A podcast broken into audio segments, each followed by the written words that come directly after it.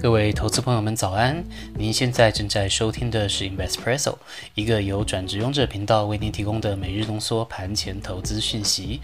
在这个讯息爆炸的年代，让我们每天早上陪您用一杯咖啡的时间，浓缩今天进场之前您需要知道的要闻。好的，那今天的时间呢是二零二二年的三月十一号星期五。今天的精选新闻部分，我们与您分享台湾二月份出口数字的新闻，请您听到最后，或者是说点击 YouTube 下方的时间轴，可以跳到指定的位置。那我们的独家课程《七个投资习惯》也在 Press Play 平台上线了。您觉得投资最重要的是什么呢？我们认为实际作战的时候，比起一招一式的套招，更重要的是对战场敏锐的直觉。那这个直觉呢，很大程度来自于我们大脑不断学习的身体记忆。这个身体记忆其实是可以透过锻炼达成的。那我们就认为啊，要激发出一个专业投资人的直觉还有盘感，有七个习惯是一定要养成的。那这就是我们的七个投资习惯课程创立的目的。您只要每天做一些微量的改变，时间一长就会发现这些技能都会变成您的身体记忆。那么就欢迎您到 Press Play 平台上面搜寻七个投资习惯，让我们一起在投资的世界里面不断进步吧。好的，那首先跟您报告一下昨天台股的行情。呃，从大局的情势来看，俄乌冲突的情况似乎有一些些转机，而国际油价呢，昨天也从高档回落。所以说呢，三大法人同步开始回补台股，合计买超大概是六十四点八八亿元。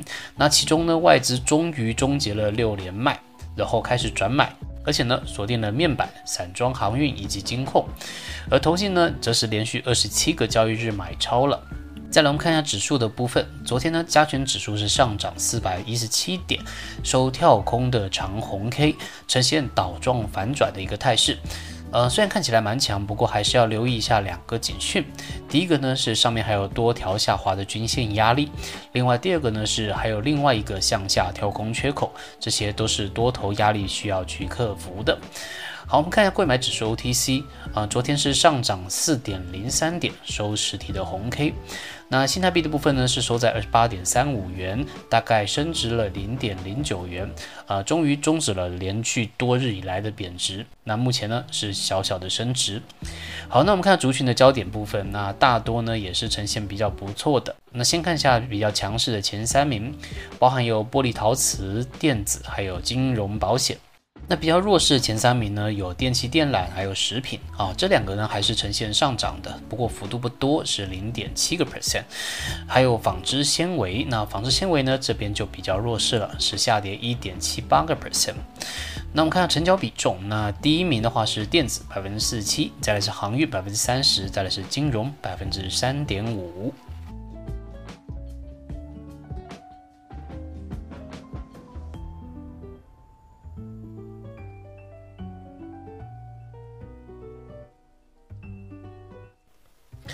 好，再来与报告一下昨天晚上美股的表现。先看一下大局的局势，有三件大事昨天晚上发生了，跟各位报告一下。第一个呢是关于通膨指数，那就像我们说的，昨天晚上九点半的时候公布了美国的消费者物价指数，也就是 CPI，那结果呢是加了七点九个 percent 啊，跟预期的基本上差不多。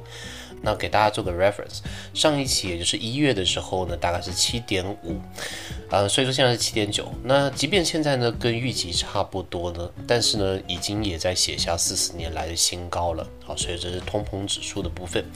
再来第二件事情是油价，呃，就像我们昨天分析说的，禁止俄国石油这件事情，欧洲现在目前暂时没有跟进，加上呢，OPEC 的确有增产的意愿，所以说目前油价从高档回落了，和指数一样有一个明显的头部的倒状反转。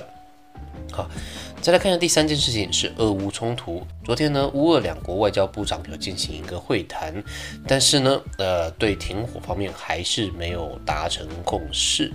好，所以说可能因为这个乌俄冲突还没有缓解，以及通膨的关系，现在目前呢各个指数还是比较不好的。呃，道琼工业指数呢昨天下跌了一百一十一点，是开低收实体的红 K 带上影线。纳斯达克指数呢是下跌一百二十五点啊，一样开低收红色的十字线。费城半导体呢是下跌七十一点，开低收黑色的 T 字线。布兰特原油指数呢是目前收在一百零九元，对比昨天大概是跌了十块钱。目前呢跌破了十日线。好，那再看一下族群的部分，昨天涨幅比较大的呢，有农业、金属采矿以及其他能源资源；跌幅最大的呢，有教育、饮料、非酒精，还有信贷服务。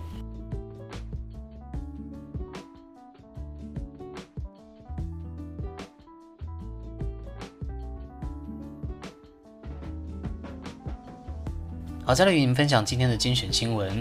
那我们今天的新闻呢，是由经济日报报道的台湾二月份出口数据的总结。那今天呢，我们帮您总结为三个重点，分别是二月的表现，以及五个表现好的原因，以及第三个各商品的一个表现。那首先先跟您报告一下二月的一个表现。那整体来讲，二月的出口呢高达三百七十四点五亿美元，是历年来的同月新高，而且呢年增率是高达三十四点八个 percent，远远优于上个月的预期，已经是连二十红了。那再来跟您报告第二点，就是有五个表现比较好的原因。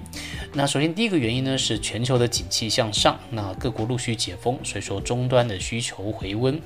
另外第二个原因呢是原物料的行情比较好，那同时也激励了厂商备货的力道。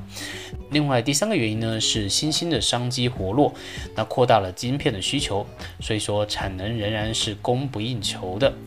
那第四个部分呢，是先前长短料干扰之下，造成递延出货的效应。好，最后一个呢，就是受惠于出口产品价格上涨所支撑。所以这五个原因呢，导致二月份非常的好。好，那我们再看一下各商品的表现。这边想要 highlight 的呢，大概有四个商品。第一个是电子零组件，它是基本上是最大的支柱，拉抬了总出口的成长，贡献度超过五成，而且表现也是非常的好。那另外一个可以关注的呢是资通与视听产品，由于电脑零附件需求畅旺，加上递延出货的效应，年增率呢大概有百分之二十左右。但是呢，光学器材相对来讲表现就没那么好了，因为手机镜头、电视的面板视况仍旧是比较清淡的。所以说呢，目前的增长率还是比较弱的，已经创了连二十个月来的新的低点。那年增率呢是负的三点七个 percent，已经是连四黑了。